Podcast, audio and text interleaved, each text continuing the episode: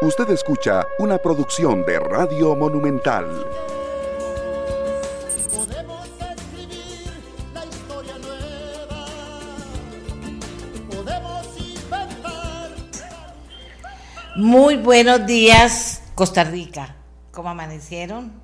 Tuvimos noche mojada, el día está oscuro, se, se- ya anunció desde ayer una onda tropical que nos está afectando, pero en fin, todos listos para el trabajo, porque de eso se trata, ¿verdad? De que tengamos un excelente día de trabajo y también aquí que trabajemos en el programa, que ustedes nos aporten a través de sus inquietudes, a través de sus preguntas, a través de sus opiniones para enriquecer los temas que tenemos para ustedes el día de hoy, ¿verdad? Recuerden siempre respetuosos, claros los mensajes, sujeto, verbo, predicado, para que todos lo entendamos, porque a veces hay mensajes que no entiendo y no los puedo transmitir y la idea es poderlos transmitir en el programa a nuestros entrevistados. Hoy tenemos al ministro de Seguridad, realizó una inspección en la zona de Crucitas para verificar la puesta en marcha del nuevo dispositivo con el que abordará la seguridad en la zona por parte de la fuerza pública. Tendremos también a la ministra de la Presidencia, Natalia Díaz, porque ayer el Poder Ejecutivo amplió la agenda legislativa para sesiones extraordinarias, incluyendo tres proyectos relacionados con seguridad ciudadana y uno sobre protección de datos. Destaca el expediente 22.836 del que hemos hablado mucho en este programa, que es eh, reforma al Código Penal. Hoy estaremos hablando de estos temas y también con la Comisión Nacional de Emergencias, porque ayer atendió por lo menos 19 incidentes por inundación debido a los fuertes aguaceros. Vamos a ver dónde, cómo y cómo amanece toda esa gente hoy en la mañana.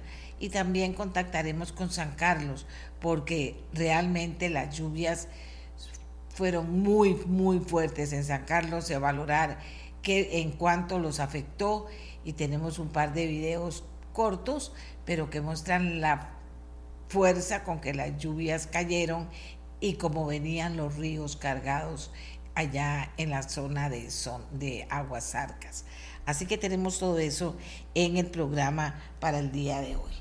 Vamos a comenzar, amigos y amigas, con el ministro de Seguridad. Ese es nuestro primer tema. Este fin de semana el ministro de Seguridad eh, anduvo trabajando y finalmente llegó a la zona de Crucitas para verificar la puesta en marcha de un dispositivo que abordará la seguridad en la zona por parte de la fuerza pública. Tenemos a don Mario para que haga un balance de, de las eh, visitas que realizó el fin de semana, el fin de las mismas y finalmente que desemboquemos en este tema de Crucitas, un tema serio que de verdad eh, le interesa a la gente y que está asumiendo el ministro de Seguridad y la Fuerza Pública en este momento. Don Mario, muy buenos días. ¿Qué tal, doña Amelia? Muy buenos días y muchísimas gracias por la oportunidad de estar en su programa y rendir cuentas a la población de lo que está sucediendo concretamente en Crucitas y podemos hablar también de otras temáticas a sus órdenes.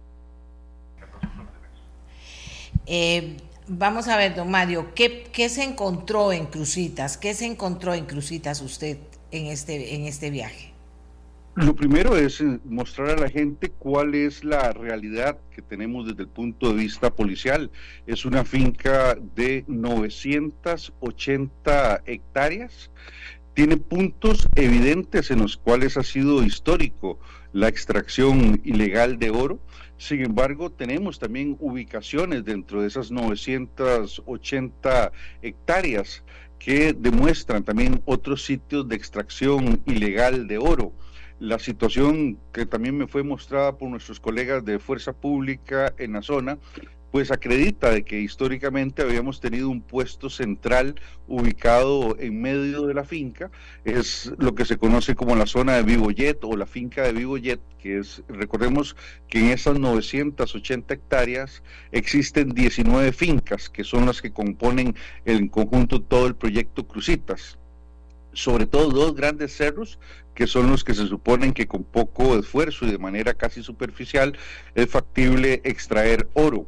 Pues bueno, eh, la instalación que tenía el Ministerio de Seguridad en la zona era de un particular. Este, esas instalaciones nos indica ese particular que ya no es posible seguirlas cediendo al Ministerio de Seguridad y eso hace que tengamos que reposicionar el dispositivo policial que ahí teníamos.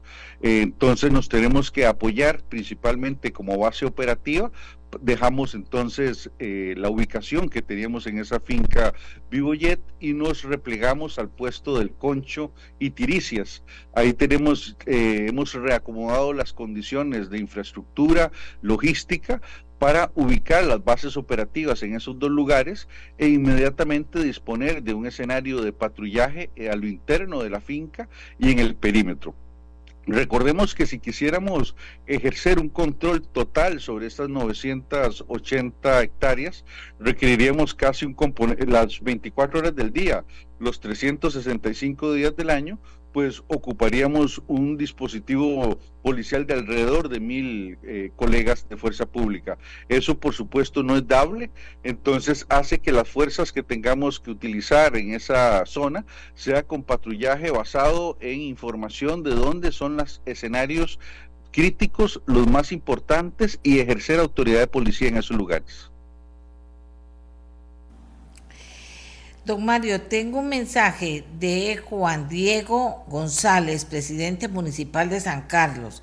Dijo esta, eh, dio esta información que le reportan los vecinos que hay un aumento exponencial de los coligalleros entrando a sacar oro ilegalmente después de que ustedes se fueron. Dice, me reportan que el ingreso de personas es masivo. ¿Tiene idea de esto que ocurrió, don, don Mario? Mire, eh, se han utilizado algunas fotografías, recordemos que en la zona también es una zona de eh, presencia de flujos de migración irregular. Tenemos a lo largo de toda la zona de Crucitas también zonas de paso en donde personas migrantes nicaragüenses cruzan de manera irregular hacia Costa Rica.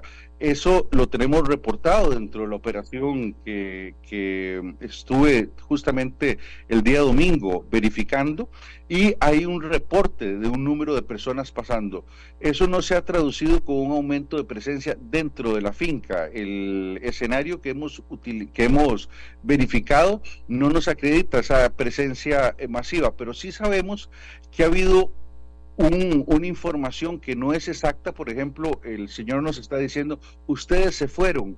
La información que ha corrido por la zona es que la policía abandonó eh, la custodia de Crucitas. Y eso no es cierto. Lo que estamos haciendo es reposicionando la ubicación porque eh, la instalación física de manos de un particular que anteriormente utilizábamos, ya no la, legalmente ya no la podíamos utilizar.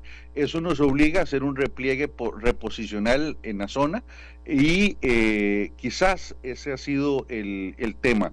Sí estamos este, haciendo una, las bases, dejamos asentadas las bases para una operación que también de rastreo, custodia total eh, de la finca, que sí vamos a hacer para hacer un diagnóstico de situación.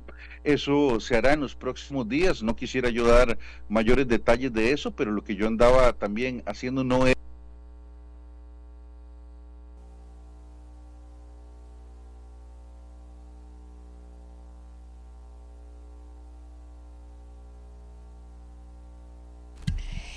Vamos a ver, es que estoy esperando a ver si el presidente municipal de San Carlos puede aportar un poco más en el tema. Don Mario, pero entonces la situación en Crucitas, para decirlo con todas las palabras, es grave, es, es una situación difícil. Mire, la, la, situación siempre ha sido históricamente difícil, es decir, siempre hemos tenido un arribo eh, masivo que la policía controla y eh, los coligalleros inmediatamente se ubican en otros lugares, desaparecen en montaña, reaparecen en ciertos lugares. Eh, esa ha sido una situación constante a lo largo del tiempo. la gravedad, digamos, el estado de gravedad nunca se ha bajado en la zona. Lo que nos preocupa es que eh, dentro de este proceso de extracción la presencia de químicos como mercurio, como cianuro, eso nos preocupa de manera significativa porque arriesgaría la salud de las personas en la zona. Tenemos también demanda los fines de semana de una importante cantidad de cantinas clandestinas que estas personas utilizan y generan problemas de orden público. Entonces, digamos, dentro de la panorámica integral con que la policía aborda la zona, pues sí, siempre ha sido una situación, digamos, en un nivel grave de compromiso.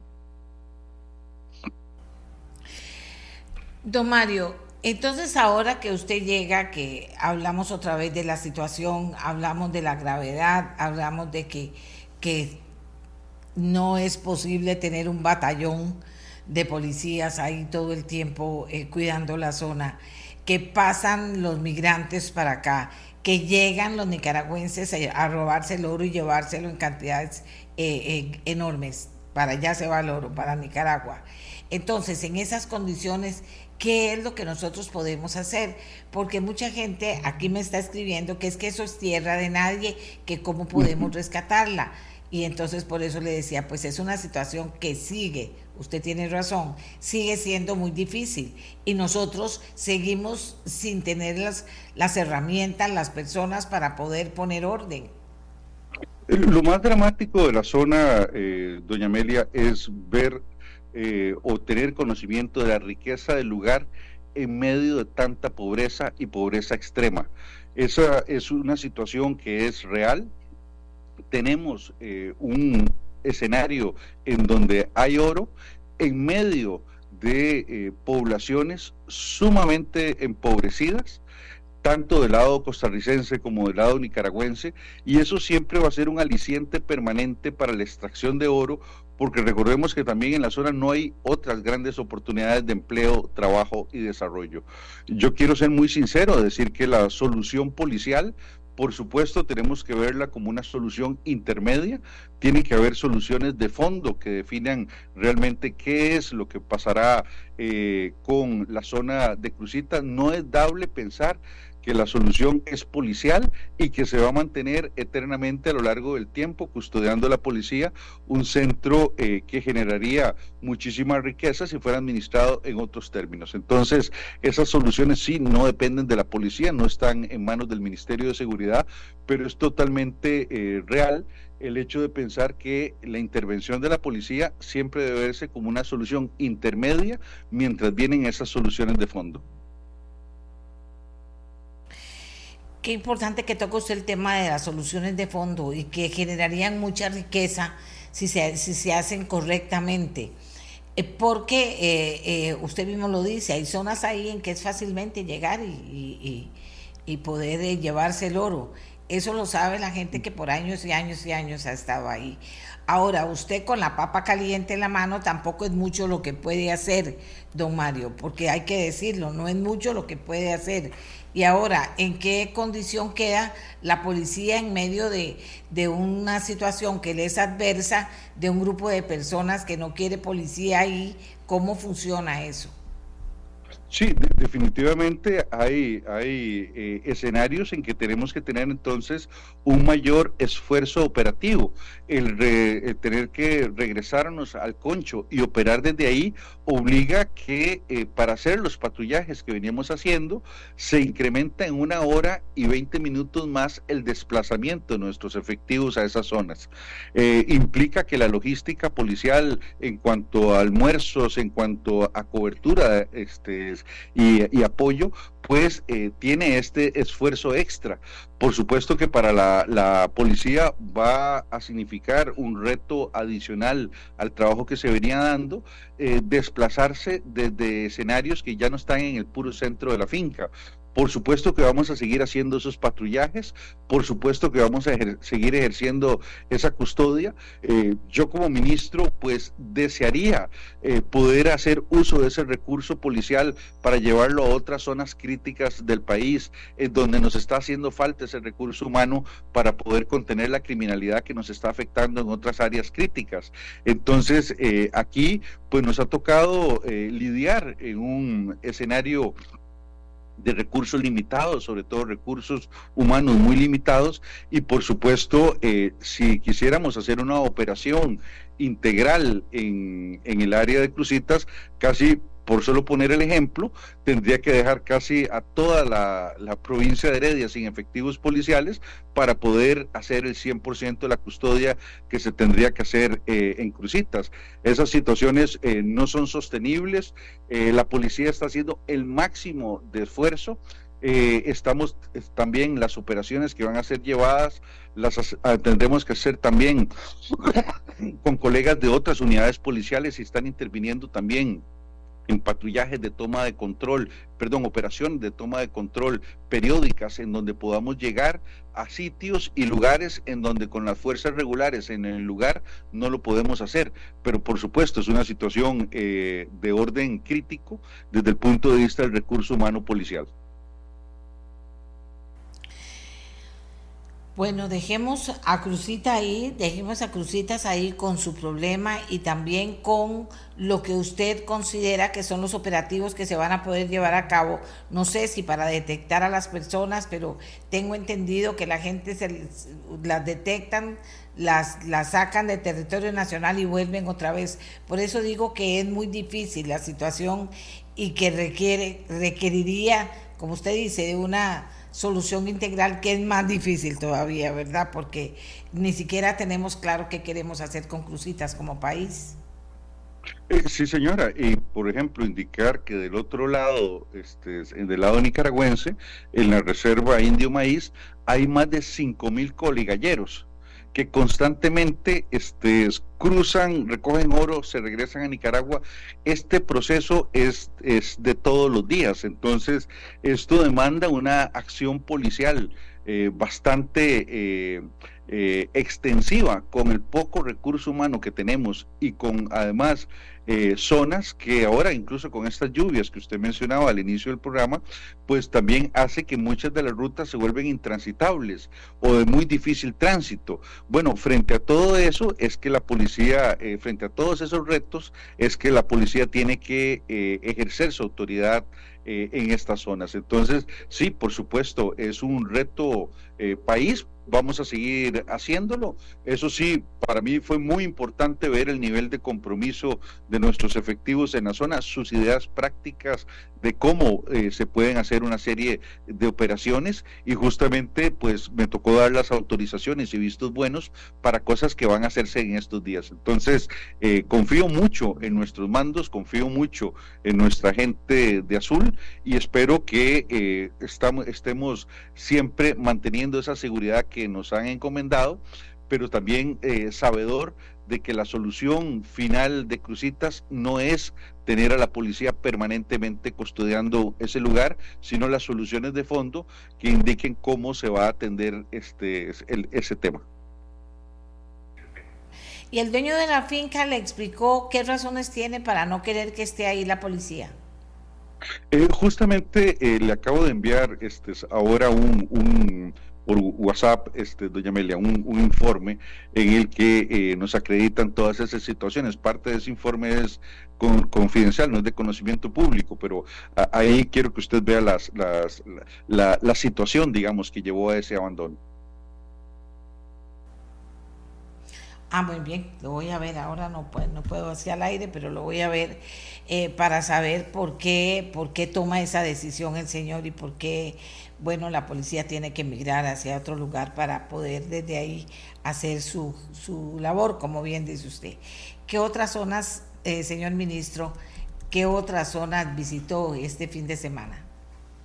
Bueno, justamente después de hacer ese trabajo en, en, Crucitas, nos trasladamos a la zona de Nosara, en donde lamentablemente eh, un hecho de violencia, como también el que se dio en la zona de Tortuguero, conmocionó a esa, a esa población. Eh, ahí me reuní con nuestros jefes, estuve también con el director del OIJ y sobre todo una reunión con la comunidad para rendir cuentas, hacer contención, ver lo que está pasando en el tema eh, de Nosara. Lamentablemente hay un escenario que se ha venido consolidando de presencia de grupos dedicados a la venta de droga que han venido atacando la provincia de Punta Arenas, perdón, la provincia de Guanacaste, en virtud justamente del fenómeno turístico. Entonces, hay bandas que se han propuesto generar puntos de venta de droga, lo cual, eh, pues lamentablemente significaría matar la gallina de los huevos de oro, es decir, eh, comunidades que siempre han atraído grandes flujos de turismo que vienen a disfrutar de nuestra ecología, de la, la, bondad y, siempre cariño del pueblo costarricense, que es un pueblo que interacciona muy bien con las personas turistas y que bueno, este ingrediente negativo que es el narcotráfico, la narcoactividad, pues es un riesgo para toda esa industria que opera, para esas fuentes de empleo y sobre todo para la paz y la tranquilidad de la gente. Eh, si bien es cierto, hemos detectado que los focos que generan mayor homicidio están en Limón, Punta Arenas y San José, el, el gran área metropolitana, tenemos que indicar que la provincia de Guanacaste es la que en términos porcentuales mayormente ha crecido en número de homicidios. Casi hay un 100% más de homicidios en el 2023 que en el 2022.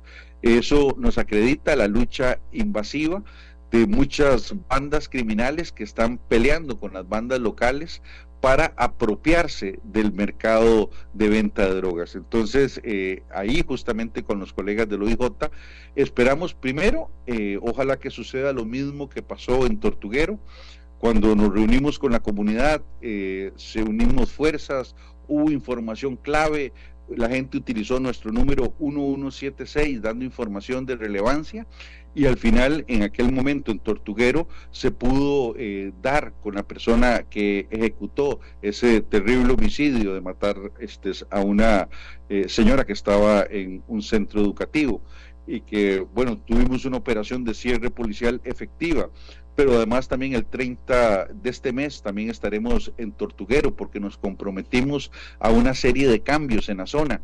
Esos cambios yo personalmente los estoy supervisando y el 30 vamos a ir a rendir cuentas a la población de lo que nos solicitaron de mejora de la seguridad en Tortuguero. Bueno, un esquema parecido es el que estamos aplicando en Nosara. Los vecinos nos identificaron una serie de factores de riesgo nos dieron sugerencias de cómo puede mejorar la prestación del servicio público de seguridad en el lugar y bueno, este también vamos a trabajar en esa línea. Sentimos que tenemos que hacer una labor de desestructuración de las bandas que ahí operan y esperamos eh, tener también eh, escenarios en donde los responsables de estos hechos criminales puedan ser detenidos. Don Mario, ¿cuántos policías, cómo, cómo hace usted para poder atender todas las urgencias que hay, que las hay en muchos lugares, con efectivos de la fuerza pública? Eh, eh, si también se señala que no hay suficientes para atenderlas, ¿cómo se distribuye esto? ¿Cómo hacen en la fuerza pública para poder atender las necesidades que demanda una comunidad y poder atender las otras necesidades que hay en todo el país? E, e, ese es el gran reto de este trabajo, este, doña Amelia, poder eh, asignar recursos sumamente escasos en donde todas las comunidades al unísono nos piden más policías y más radiopatrullas.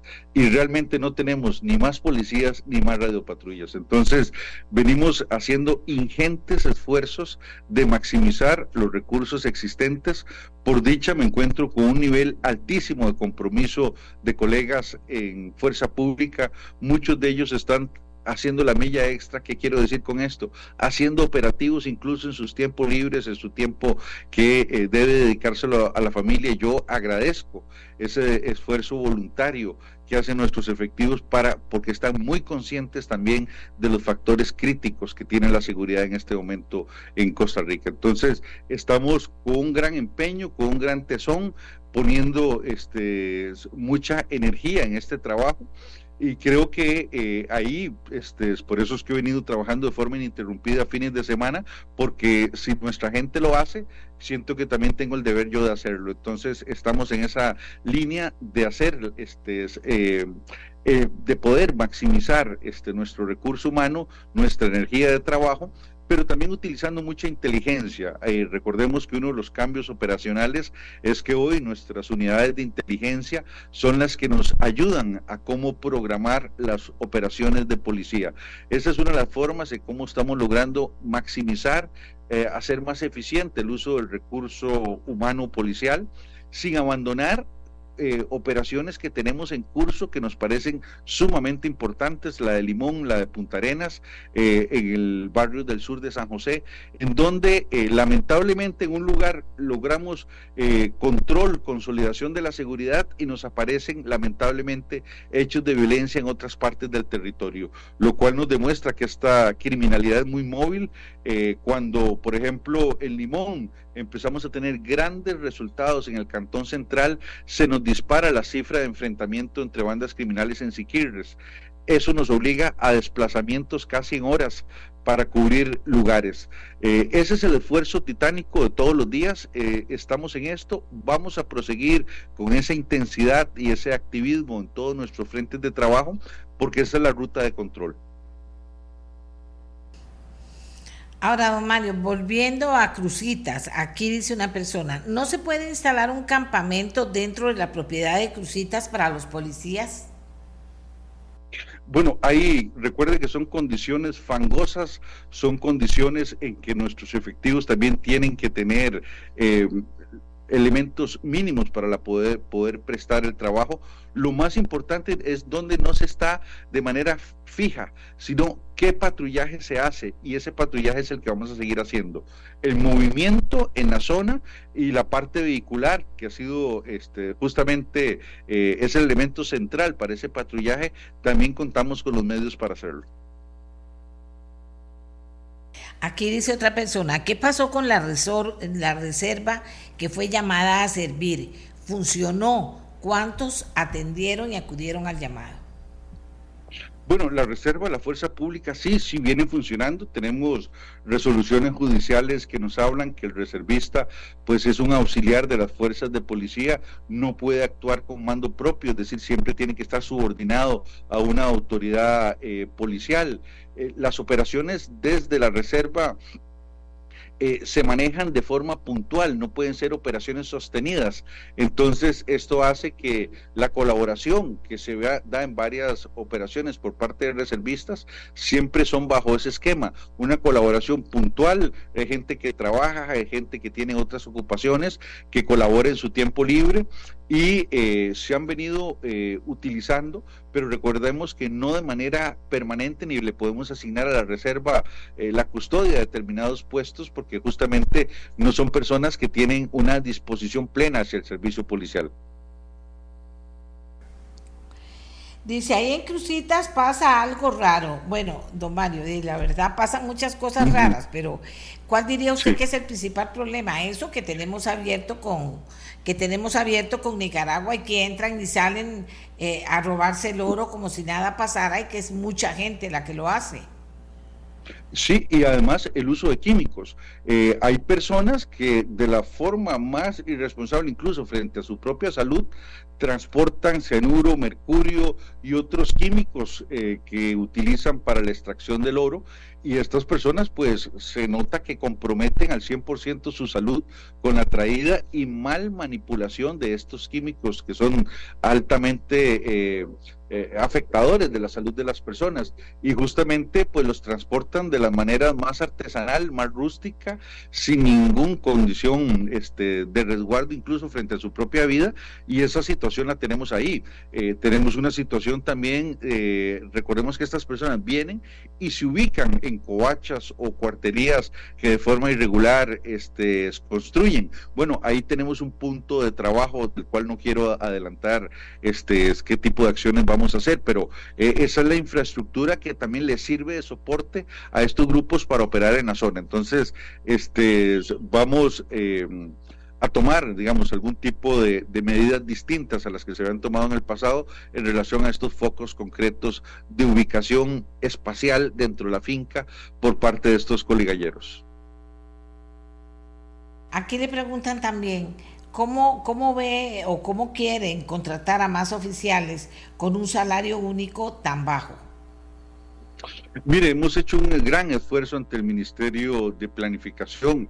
Esas eh, cifras han sido elevadas y esperamos que eh, es justamente los salarios más competitivos que hoy tenemos. Y los datos los que nos dicen es que eh, en la última eh, sesión o apertura de concursos que tuvimos, más de 10 mil personas eh, presentaron sus solicitudes para ser policías. Entonces, eso ya es un indicador de que la población no solo está viendo bien el servicio policial, sino que también los salarios eh, que estamos proponiendo son salarios que siguen atrayendo a un número importante de costarricenses. Bueno, qué dicha. Eso va bien, don Mario. Por cierto, le aprovecho para preguntarle, eh, eh, ¿eso va bien, ese llamado y esa posibilidad de estar, eh, como le digo, de, de, estar contratando más gente? Sí, justamente eh, ayer al mediodía este, me tocaba dirigir las palabras a un nuevo curso básico policial, 36 efectivos, hombres y mujeres. Ayer les tomé juramento y ayer mismo salieron para la escuela de policía y esperamos cada 15 días, cada tres semanas, estar incluyendo nuevos grupos de reclutas a la fuerza pública. De esa forma estamos procurando, eh, recordemos que el Ministerio de Seguridad cada mes eh, más o menos eh, deja libres 50 plazas por motivos de jubilación, despidos, eh, renuncias. Entonces siempre tenemos que hacer un gran esfuerzo de reposición de ese recurso humano para que de nuestros 13 mil 500 efectivos de fuerza pública, pues puedan justamente ser reemplazados todos aquellos que abandonan el servicio. Y en, ese escenario de trabajo, pues este, nos estamos empleando a fondo, pero además, si me permite, doña Melia, anunciar algo que todavía no hemos hecho público, que es que vamos a contar también con apoyo de las municipalidades. Las municipalidades de Occidente, es decir, Naranjo, eh, San Ramón, Palmares, con apoyo también de la Atenas, San Mateo, eh, vamos eh, a iniciar procesos de reclutamiento en donde las personas asistirán a estas municipalidades. Ahí eh, se hará la inscripción en línea. También la municipalidad de La Cruz, Upala y Los Chiles eh, se sumarán a esta iniciativa junto con municipalidades del sur-sur y con esto estamos incrementando el número de personas que se ofrecen a trabajar en policía, pero también llegándole en el caso de la parte norte de nuestro país, la Cruz, Upala, Los Chiles, llegándole a personas en donde a veces la cobertura de internet no les permite este poderse reclutar con los sistemas que actualmente tiene el Ministerio de Seguridad. Entonces, para crear ese vínculo y que sea un, un mecanismo amigable, fácil, estamos capacitando personas eh, en esos entes municipales, los cuales a su vez eh, serán el punto de contacto, ese puente de contacto entre esas zonas y el Ministerio de Seguridad en relación a la base de oferentes con respecto a la fuerza pública. Entonces, ese trabajo también lo estamos iniciando en paralelo y esperamos eh, que muy pronto se, se concrete y haremos los anuncios públicos respectivos. Muy bien, don Mario, ¿cuánto es el salario de un policía de primer ingreso? Le preguntan. Mire, está aproximadamente en 450 mil colones. 450 mil colones. Eh, don Mario, bueno, hasta aquí nos ha llegado el tiempo de decir, de, de, pedirle que nos cuente qué ha estado haciendo, por qué lo ha estado haciendo, para que la gente pueda saber eh, que se está trabajando permanentemente. En el caso de los escáneres, no hay ninguna información nueva, diferente a la que ya tenemos. Muy importante. Mire, porque... eh, en materia de escáneres, debo decir que ese es un gran logro país que estamos potenciando. Eso ha incomodado a mucha gente que eh, pensaba que esto de los escáneres era simplemente verse para la foto y que todo iba a regresar a ser como era antes. Pues no, el cambio se hizo eh, y ahora hay que adecuarnos todos a los estándares de seguridad. Los estándares no bajarán en, en función de comodidad de las personas. Y bueno, este es el medio, el gremio de transportes, el gremio eh, de trabajadores que labora en esa terminal, el entorno mismo eh, de la ciudad de Limón en relación al tema de APM, pues acredita que sí, se ha dado un cambio en el que hay que hacer un esfuerzo de adaptación a las nuevas normas de seguridad y por supuesto en materia de, escaneo vamos a proseguir en ese gran esfuerzo país y ojalá que este proyecto que ya está dando resultados en APM pueda hacerse extensivo al resto de fronteras marítimas, terrestres y aéreas del país. Gracias a don Mario Zamora, ministro de Seguridad. Amigas y amigos, y ahora nos vamos con otro tema. Como les decía, ayer el Poder Ejecutivo amplió la agenda legislativa para sesiones extraordinarias, incluyendo tres proyectos relacionados con seguridad ciudadana y uno sobre protección de datos. Destaca el expediente 22.836 de reforma al Código Procesal Penal y lo menciono porque hemos hablado mucho de ese tema aquí en, en el programa. Hemos invitado a Natalia Díaz, ministra de la Presidencia, para que ella nos hable de esta agenda legislativa y podemos conversar de un par de temas más si el tiempo nos alcanza. Natalia, muy buenos días, gracias por acompañarnos. Cuéntenos, ¿qué comprende esta, agenda legislativa eh, que ya tiene la Asamblea Legislativa en sus manos? Muy buenos días, doña Amelia. Un placer estar aquí con usted y un saludo a todos los que nos están escuchando. Bueno, en este periodo de sesiones extraordinarias que arrancó a inicios del mes de mayo, se han convocado alrededor de 80 proyectos de ley. Sin embargo, como usted bien sabe, en estos momentos y prácticamente desde el inicio del periodo estamos enfocados en el expediente de jornadas excepcionales y debido a eso, otros proyectos de nuestro interés que están en el plenario no han podido ser conocidos hasta que la votación de este expediente se dé. En algún inicio de, la, de las sesiones extraordinarias se vio también el de crimen organizado, que ya es ley de la República. Ahora estamos con este último expediente, pero en las diversas comisiones que de momento pueden sesionar, porque no son todas por los horarios que hay con respecto a que el plenario arranca a las 9 de la mañana y termina eso de las 7 de la noche, en esas comisiones han avanzado algunas de esas iniciativas. ¿Qué proyectos son de nuestro interés o a los que hemos priorizado en estas semanas? Podríamos decir que obviamente el de jornadas excepcionales que está ya en su trámite final de las mociones, son 855 mociones. Eh, vamos más o menos por la moción 790, 800. Esperamos en estos días poder concluir con esa votación para avanzar en la discusión por el fondo del expediente. Después de este tema tenemos también varias prioridades en comisión. Por ejemplo, en la Comisión de Asuntos Hacendarios estaban los dos presupuestos que ya se están discutiendo. Tenemos también una urgencia que es el empréstito del BCIE por 700 millones de dólares que en este momento y en esta semana va a haber audiencia con la Comisión Nacional de Emergencias para que se refiera al expediente porque realmente de no votarse esto a la brevedad estaríamos poniendo en riesgo la vida de muchísimas personas porque son varios proyectos incluyendo carreteras, viviendas, puentes que en este momento representan un riesgo que están a punto de caerse o de sufrir alguna emergencia de última hora y este empréstito está hecho para intervenir esas obras. Eso se está discutiendo en esa comisión. Veremos si en los próximos días se dictamina el proyecto. Hasta ahorita van a empezar el proceso de las audiencias respectivas y una vez en plenario ya podríamos avanzar con el trámite del mismo. Como bien le decía en un inicio, doña Amelia, hasta que el proyecto de jornadas no se vote, los demás expedientes que están ahí no pueden avanzar. Yo esperaría que para que finalice el periodo en el próximo 31 de julio tengamos buenas noticias con respecto a la votación de jornadas, pero puede que eso nos tome mucho más del mes de julio y algunos días de agosto. Ya en agosto viene el periodo de sesiones ordinarias donde la agenda la tiene la Asamblea Legislativa o la define la Asamblea Legislativa Y el día de ayer nosotros convocamos eh, algunos proyectos adicionales en materia de seguridad. Hemos hecho más o menos cuatro o cinco decretos de ampliación.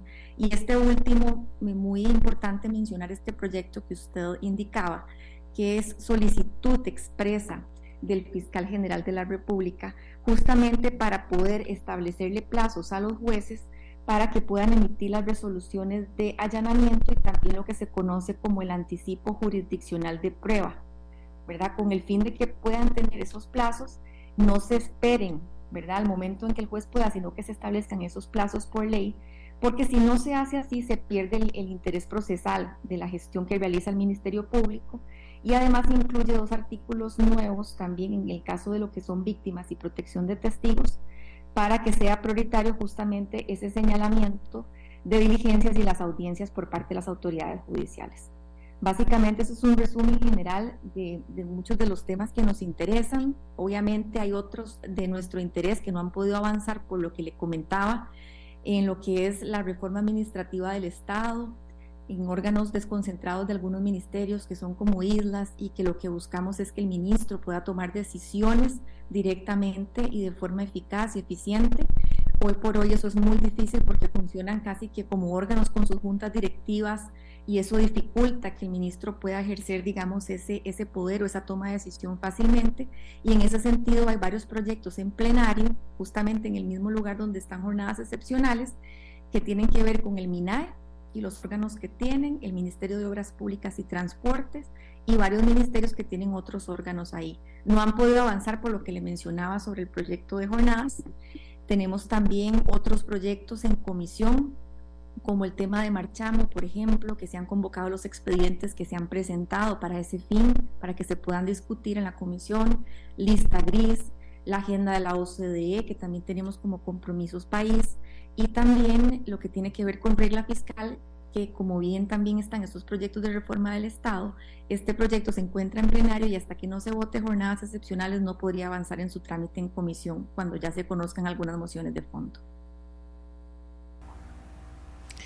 Ay, ay, ay, qué tirada, como diría, como diría nuestro pueblo, qué tirada no poder avanzar en eso, de verdad, ojalá que se logre, porque no podemos seguir dándole vuelta al tema sin aterrizarlo definitivamente y que se vote finalmente, ¿eh? se vote a lo que sea y lo que venga. Eh, Natalia, me hablaba, hablábamos de los proyectos de seguridad ciudadana y también de protección de datos. Este proyecto, estos proyectos, ¿qué importancia tienen? Yo diría que para el gobierno, porque se ha hablado mucho de la importancia para el país, pero para el gobierno, ¿qué importancia tienen y cuánto se puede hacer? Por ponerlos a caminar. Sí, señora. Bueno, este expediente de protección de datos personales es un proyecto de la fracción del Partido Liberal Progresista. En este momento están en conversaciones directamente con doña Paula Bogantes y la diputada Joana Obando para ver si se puede presentar un texto sustitutivo al que actualmente está, digamos, que en la discusión en la Asamblea. El proyecto lo que pretende es establecer, digamos, que un conjunto de principios y derechos de protección de datos para garantizar que se haga un debido tratamiento de los datos personales de los habitantes. Es un proyecto bastante extenso que requiere de un análisis y hasta el momento están en conversación para ver cuál va a ser la mejor forma de plantear esta agencia de, de protección de datos. Eso todavía está en la discusión, como le digo, entre la ministra de Ciencia y Tecnología, la diputada Giovanna Obando, quien es quien ha liderado también este proceso y eso digamos que está en proceso de, construcción el texto porque no va a quedar exactamente como está planteado el día de hoy. Eso por un lado.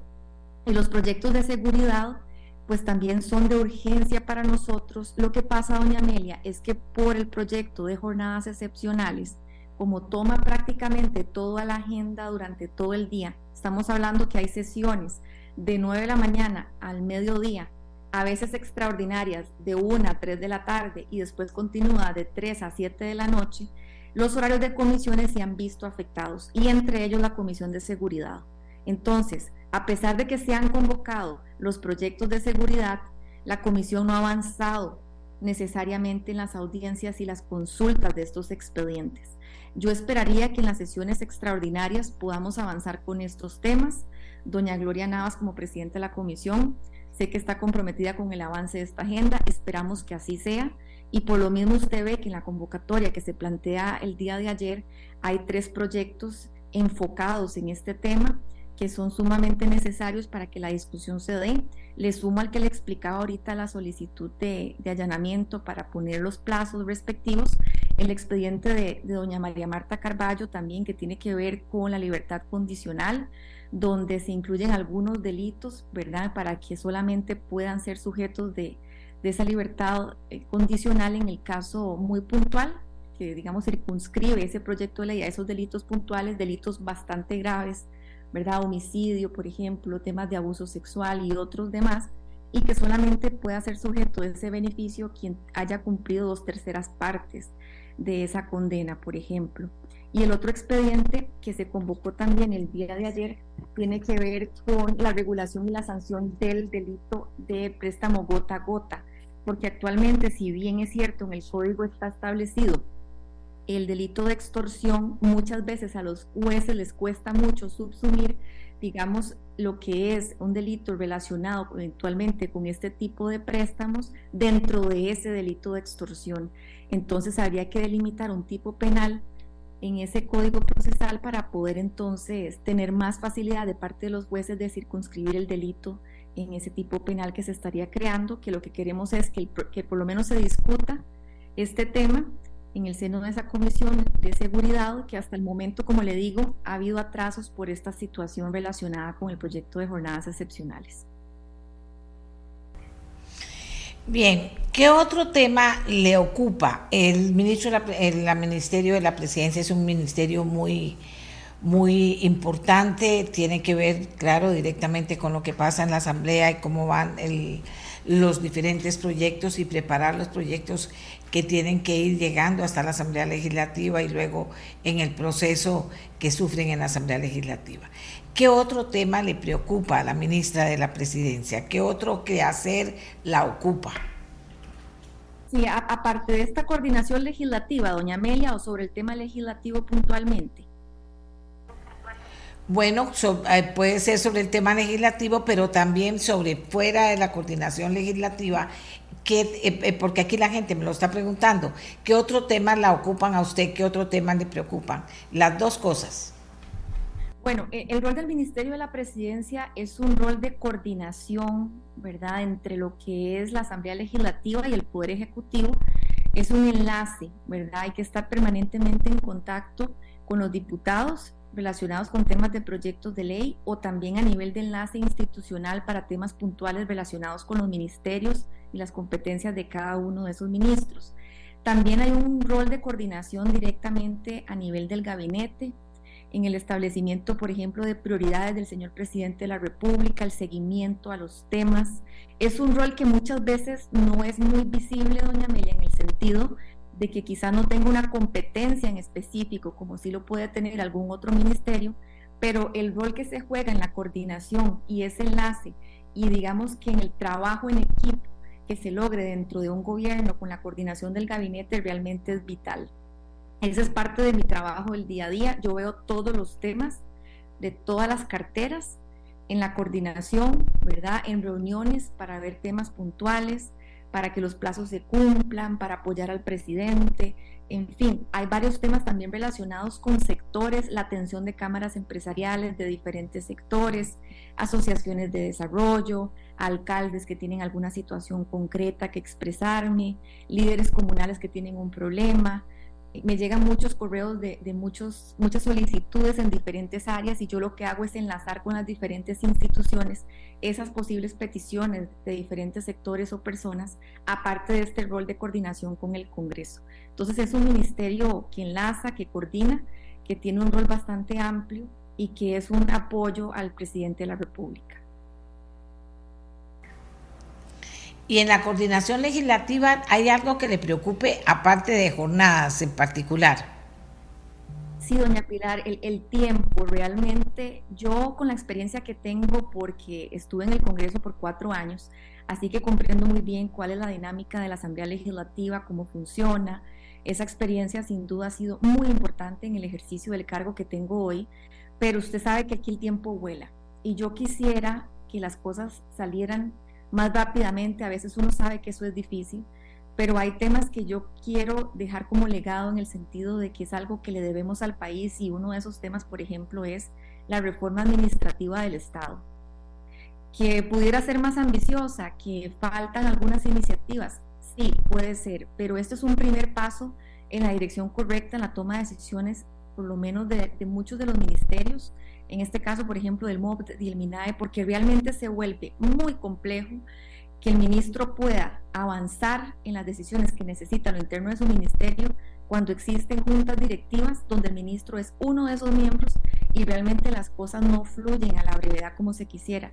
Aquí lo que quiere es transformarse, por ejemplo, algunos de los consejos en direcciones para que el ministro pueda tener, digamos, que esa facilidad para que las cosas caminen de forma más expedita. Y esos son parte de los temas que han venido avanzando. Yo creo que es la primera vez en muchos años que las comisiones o esta comisión de reforma del Estado puntualmente que está viendo todas estas iniciativas ha avanzado poco a poco y ha dictaminado, es decir, han salido de comisión los expedientes, porque normalmente en el pasado, de experiencias previas en la Asamblea, pues uno se da cuenta que esos proyectos de reforma del Estado normalmente se archivaban o simplemente perdían interés y no, no avanzaban en la corriente legislativa.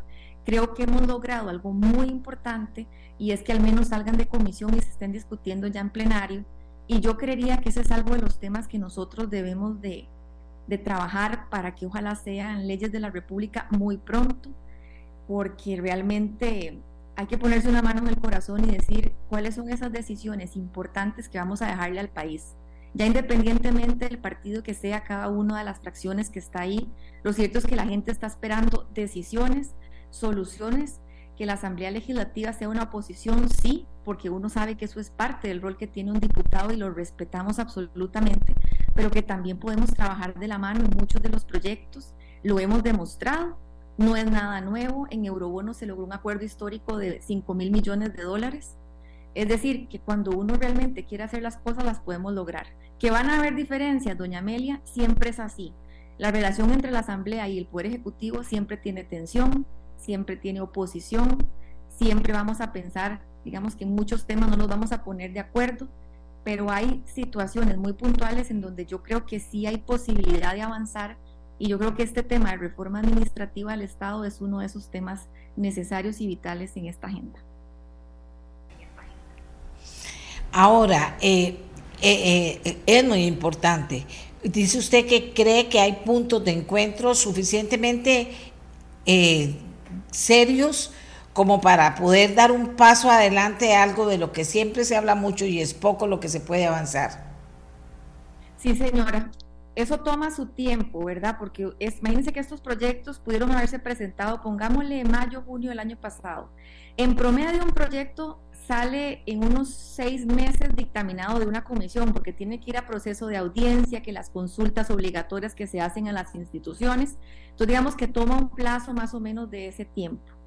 Pero bueno, el tiempo corre y realmente la preocupación es que no podamos salir con todos los plazos que tenemos y todos los proyectos y todos son prioritarios y realmente los días se vuelven muy cortos y, eso ha afectado un poco, digamos, la aprobación de los expedientes. Pero yo veo buena voluntad en la gran mayoría de diputados, doña Amelia, en el sentido de que hemos avanzado con la agenda, que es lento, sí, pero hay situaciones que se van presentando en el día a día que a veces no permiten que las cosas avancen.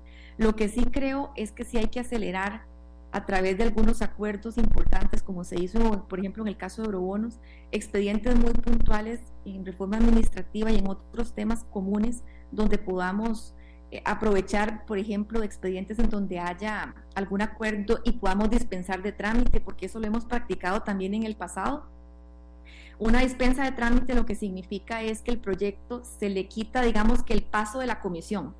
Entonces, con esa votación lo que hacemos es trasladar el expediente de la comisión al plenario directamente y ahí se ahorra bastantes meses.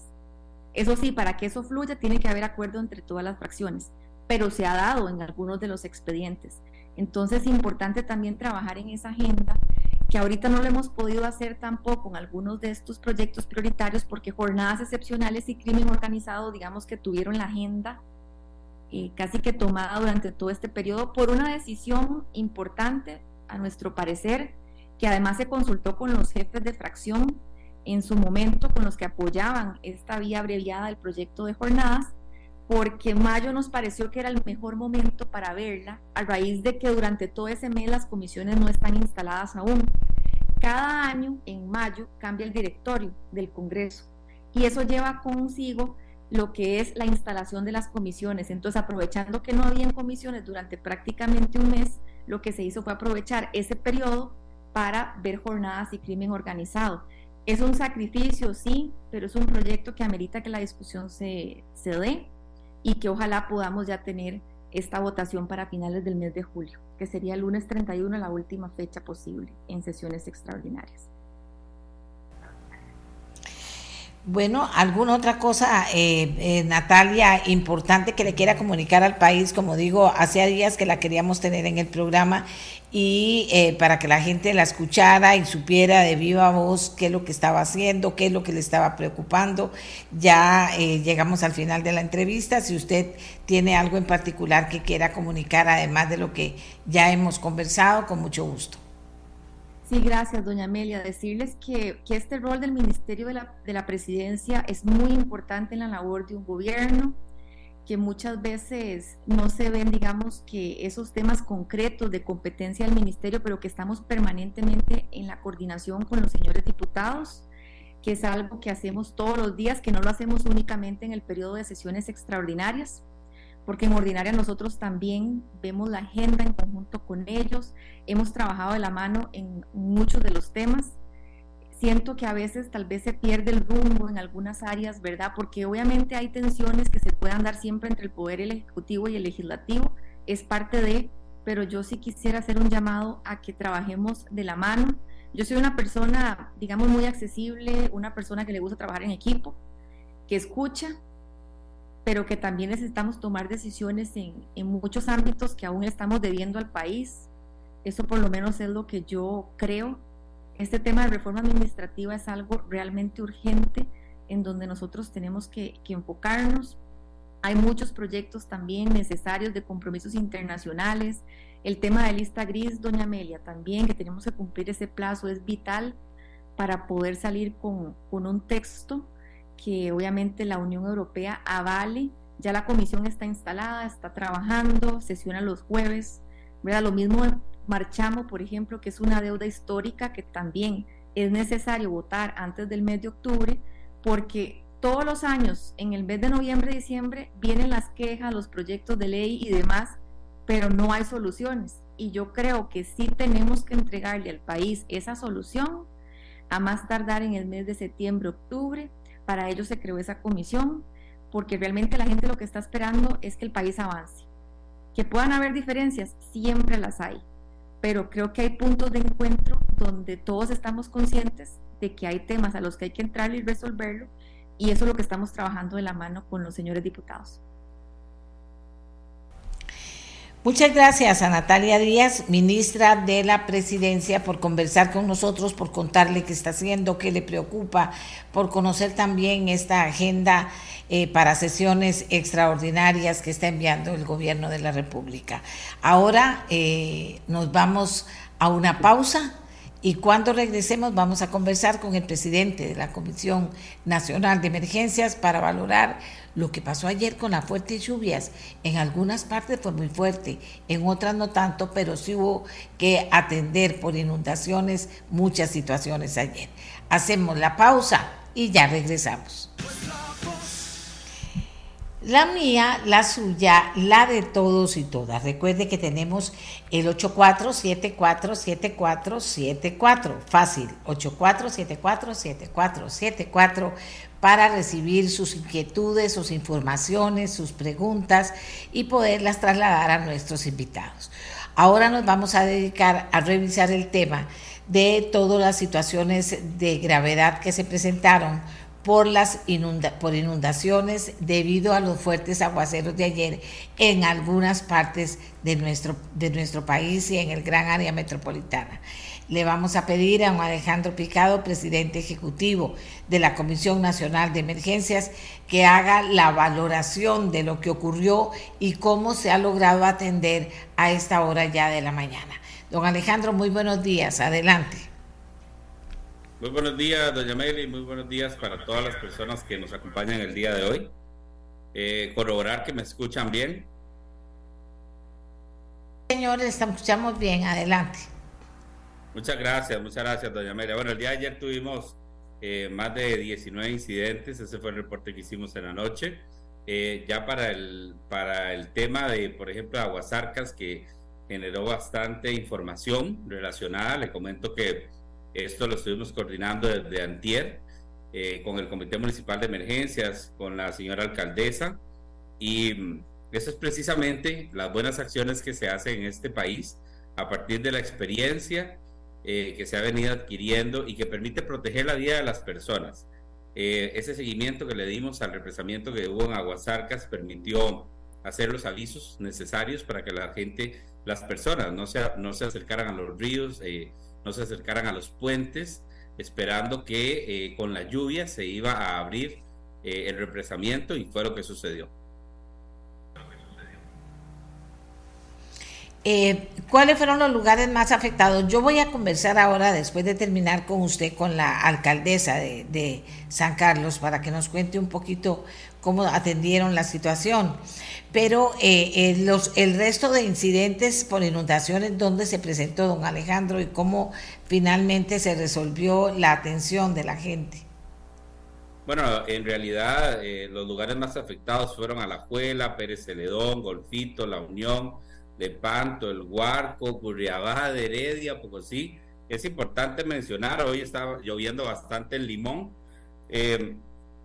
Y estamos en la época lluviosa, doña Amelia, así que las afectaciones las vamos a ir teniendo en, diversas partes del territorio nacional. Hoy estamos poniendo énfasis en Limón y la coordinación, por supuesto, con los comités municipales de emergencia de Limón. Eh, recuerde que el, tema eh, que mencionamos la última vez que yo me reuní con usted, de los problemas de alcantarillado y de todo aquello que conversamos, pues se mantienen, así que pues las lluvias seguirán eh, generando este tipo de problemática. Lo importante del sistema nacional es que tenemos alertas, tenemos un ente técnico como el IMN que nos dice dónde va a llover, por eso pusimos una alerta amarilla en el Caribe y la zona norte, que son justamente eh, las zonas que están teniendo mayor cantidad de lluvias el día de hoy. Si usted dice bien, hablábamos con preocupación, ¿verdad?, de todo lo que hay que mejorar para que los impactos eh, de las fuertes lluvias, cosa que va a pasar también, eh, se pudieran atender de la mejor manera o terminaron afectando a menos gente, o se pudieran superar problemas que se presentan ahora por, por mal servicio, por malas alcantarillas, por, no solamente, por basura, etcétera, etcétera, etcétera.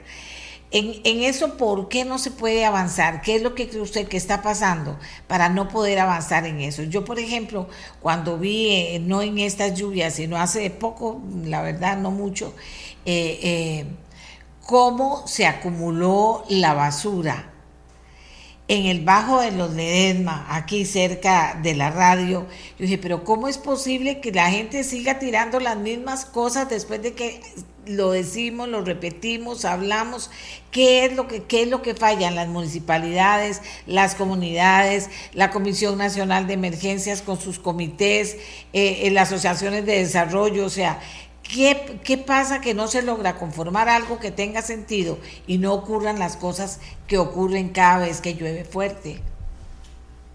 Sí, oh me atrevería a decir que el planteamiento que tenemos que tener conjuntamente con las municipalidades, con los gobiernos locales, el acompañamiento que les podemos dar, es para generar una estrategia que incluso lleve el concepto de denuncia de los vecinos, porque los vecinos tenemos la responsabilidad de denunciar cuando eh, alguna persona está depositando escombros, llantas, refrigeradoras viejas, etcétera, dentro del cauce de un río, que es lo que va a generar es un problema, un taponamiento como el que usted acaba de describir.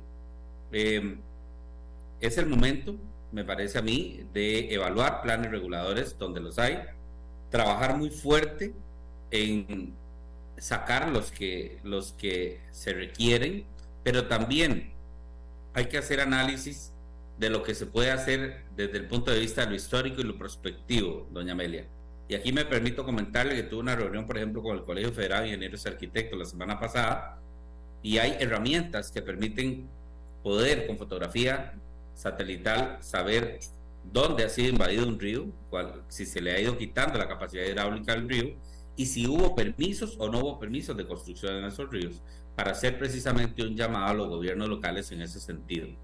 Y a, nivel prospectivo, pues ya también, como le digo, desde la rectoría de la Comisión Nacional de Emergencias, eh, hacer un llamado a los gobiernos locales para que no permitan y haya una mayor supervisión. A veces no es un tema de si se da o no se da permiso, es un tema de capacidad de supervisión. Y las personas están construyendo sin permisos en zonas dentro literalmente de los ríos y creo que esto también lo habíamos conversado en la última entrevista que usted me dio la oportunidad de, de, hablar con el pueblo de Costa Rica. Yo sí creo, doña Amelia, que el trabajo es un trabajo muy grande, son 82 cantones, son nueve intendencias, son problemas generalizados en todo el país. Tenemos un sistema alcantarillado que no da abasto ya para el crecimiento demográfico. Esto hay que tomarlo realmente como un proyecto nacional. Don Alejandro, pero también hay una especie, ¿qué le voy a decir? Como de, pereza, como de, de, no, de no que, que no nos toquen lo que tenemos que hacer, porque si hay algo más, entonces, ¿qué torta? O no puedo, o no quiero, o no hay posibilidades entonces, creo yo que, también pasa eso, porque en el caso de las inundaciones, en el caso de los ríos desbordados, en todos esos casos la comunidad es la que sale afectada demasiado. Entonces, aparte de, de lo que es la institucionalidad, generando una asistencia efectiva, pero también cómo logra la institucionalidad organizar a la comunidad para que durante todo el resto del tiempo que no llueve se estén organizando para que llegado el momento hayan superado algunos de los problemas que se presentan cuando actúan incorrectamente. Yo le sumaría a lo que usted está diciendo, doña Amelia, un concepto. Usted mencionó el concepto de pereza de hacer o cambiar yo le mencionaría el concepto de que la gente se acostumbró a esto. Y lamentablemente eso le cuesta mucho al país, le cuesta mucho porque año tras año tenemos que estar nosotros atendiendo los incidentes y eso no es la lógica de esto. La lógica es la prevención. Eh, si yo logro hacer prevención para que no pase lo que usted está diciendo en los ríos, a través de una campaña de sensibilización, orientada precisamente a la limpieza de los cauces de los ríos, eso es una opción importante que podemos nosotros trabajar para no ser necesariamente reactivos. Y sí, yo coincido con usted en que tal vez hay, hay eh, una parte del sector que no quiere o no tiene interés en hacer este ejercicio. Yo eh, creo que tenemos que juntarnos, unirnos todos y aquí quiero hacer hincapié en que tenemos ahora un elemento importante para trabajar, que son las comunidades pellizcadas o los comités comunales de emergencia, porque ellos son los que están ahí en el terreno justamente. El comité municipal integra a todas las instituciones, integra a todas las instituciones. Entonces, eh, pero los comités comunales de emergencia son los líderes comunales, las personas que están precisamente trabajando eh, en el terreno. Con ellos podemos hacer ese ejercicio de denuncia, de mantener los cauces de los ríos limpios y de poder este, eh, trabajar un proyecto nacional. Ya tenemos más de 300 comunidades pellizcadas. Entonces, ese tema es fundamental para poder nosotros trabajar y poder eh, definir eh, eh, un proyecto de, este, de esta envergadura, porque yo creo que es algo muy grande. Yo me atrevería a decir que es un trabajo gigantesco el que tenemos que hacer. Don Mario, dice usted que ya hay algunas que se han logrado ese clic.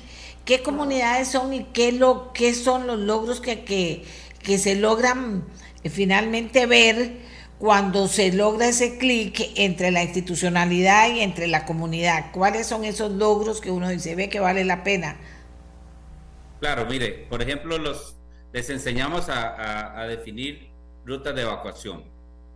ruta de evacuación para un sismo, ruta de evacuación para una inundación, para las diferentes amenazas. Les enseñamos a interpretar la amenaza y a generar el riesgo asociado de acuerdo a las capacidades que tienen. Solo el hecho de tener una organización que permita generar un chat para comunicarse con otra comunidad aguas arriba, aguas intermedias de un cauce, aguas abajo, genera una fortaleza para esas comunidades. Y tenemos también ahora con las comunidades pellizcadas la posibilidad de incidir directamente ahí, en la comunidad donde están las personas viviendo. La semana pasada andaba en Calle Areneros, por ejemplo, ya tienen un comité, ya están trabajando, se va a socializar con ellos el, el plan de inversión que fue aprobado en la Junta Directiva para construir el muro eh, que va a proteger a Calle Areneros. Entonces, todo eso, ya usted tiene líderes ahí comunales que le permiten hacer todo ese proceso de socialización, de trabajo conjunto, de capacitación, de entrenamiento, y ellos son los efectos replicadores hacia las comunidades. Por ejemplo, les decía, para el simulacro del 9 de agosto, ustedes planteen quién va a evacuar a las personas que tienen algún tipo, por ejemplo, de discapacidad o que son vulnerables. Entonces, este ejercicio es tan importante porque ya nadie se queda atrás, ya hay un comité que está organizando, que está planteando un escenario para el 9 de agosto a las 10 de la mañana para poder practicar lo que para ellos es elemental y fundamental, ellos tienen la experiencia, ellos la vivieron hace un año cuando sus casas se vieron inundadas hasta los dos metros y resto. Entonces, yo creo que es ahí donde tenemos nosotros que trabajar con las comunidades, haciendo ellos precisamente la construcción de esos escenarios de lo que han realmente vivido y lo que les generó una experiencia de vida también. ¿Esto de arenero dónde queda? Eso es en desamparados. Ok. No, muy interesante, muy importante y además ver que sí se puede hacer. 300 comunidades ya formadas, comunidades pellizcadas. cuéntenos un poquito sobre eso, cuéntenos para ilusionar a las comunidades con lo que se puede hacer. Sí, le voy a contar, es un proceso nosotros estamos primero identificamos las comunidades más vulnerables, luego nos reunimos con Dinadeco, con el IFAM y empezamos a, ver cómo lográbamos nosotros hacer una red de trabajo con comunidades, con líderes que ya existen y lideresas, con el INAMO. Nos reunimos también. Y el primer paso era la conformación. En la conformación, nosotros pedimos que haya un coordinador de un comité. En realidad el nombre técnico es comunidad, Comité Comunal de Emergencias, pero nosotros quisimos darle un arraigo a comunidad pellizcada con ese nombre. Entonces se nombra un coordinador, un subcoordinador y a partir de ahí se empieza un ejercicio de formación. Les decimos las amenazas, tenemos videos pregrabados eh, y les empezamos a dar capacitación de cómo hacer un plan comunal de emergencias, cómo manejar un albergue, eh, cómo se identifica o se hace el censo de población vulnerable entre otras que estamos coordinados con, por ejemplo, eh, la institución como las universidades públicas. En este momento tenemos estudiantes de TCUs apoyándonos en la zona sur en la formación de comunidades. Tenemos a otras instancias también como Cruz Roja, como bomberos, las cuales estamos sumando en este ejercicio. Y pues hago un llamado también para todo el voluntariado nacional que quiera apoyarnos en formación de estas comunidades. La rectoría la tiene la Comisión Nacional de Emergencias, pero ellos tienen una línea directa de trabajo con el Comité Municipal de Emergencias de cada cantón también, que es lo que queremos fortalecer. Eh, ¿Cuáles son las, las más pellizcadas? ¿Las tiene a mano? Mire, yo para no desmotivar a algunos, yo diría que todos son muy pellizcados. Me parece que solo el hecho de que hayan señoras, doña Amelia, que caminan cuatro horas para llegar a la reunión donde los convocamos, para formar una comunidad, para ser parte de algo, de una comunidad pellizcada, para nosotros tiene un valor eh, totalmente impresionante. Pero ya de por sí hay comunidades muy preparadas Y, y, aquí entra, por supuesto, las asociaciones de desarrollo, los líderes, como le decía, las lideresas. El llamamiento realmente es porque vamos a llegar a estas comunidades a formarlos y, eh, y que se sumen en este esfuerzo nacional tan bonito. Yo creo que cuando suceda una emergencia, el primer respondedor son las comunidades. Eh, y ellos, mientras llegan los cuerpos de respuesta, son los que tienen que saber cómo actuar, qué hacer, no dejar a nadie atrás. Entonces, todos estos conceptos los estamos eh, justamente incorporando dentro del ejercicio de comunidades pellizcadas. Eh, son 300 ¿Esas son todas las que se han identificado o quedan más todavía? ¿Y es en todo el país? Es en todo el país, doña Amelia. Son más de 1.400 comunidades que tenemos identificadas como, como vulnerables. Para este año eh, nos pusimos una meta, ya la cumplimos. Eh, y, y sí, es a nivel nacional. Es un, es un ejercicio que tiene muchos actores. Cada año vamos a ir incorporando eh, el que mucho corre pronto para, así que queremos que esto sea un programa que sea permanente en el tiempo, donde vayamos sumando y sumando esfuerzos y no que sea un programa de, una, de un proyecto, de una administración que tenga un fin y que se caiga. Lo que queremos es que las comunidades por sí solas tengan y desarrollen un músculo de trabajo y que puedan incluso crecer este, de manera autosuficiente también. ¿Qué otros planes tiene ahorita la Comisión Nacional de Emergencias? Entre tantas situaciones, le voy a plantear algunas.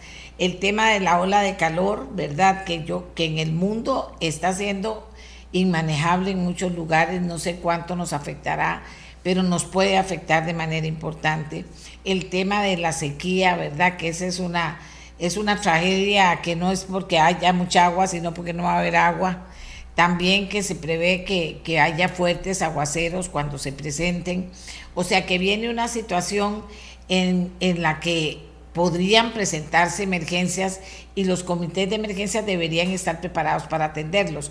¿Cómo lo están haciendo ustedes?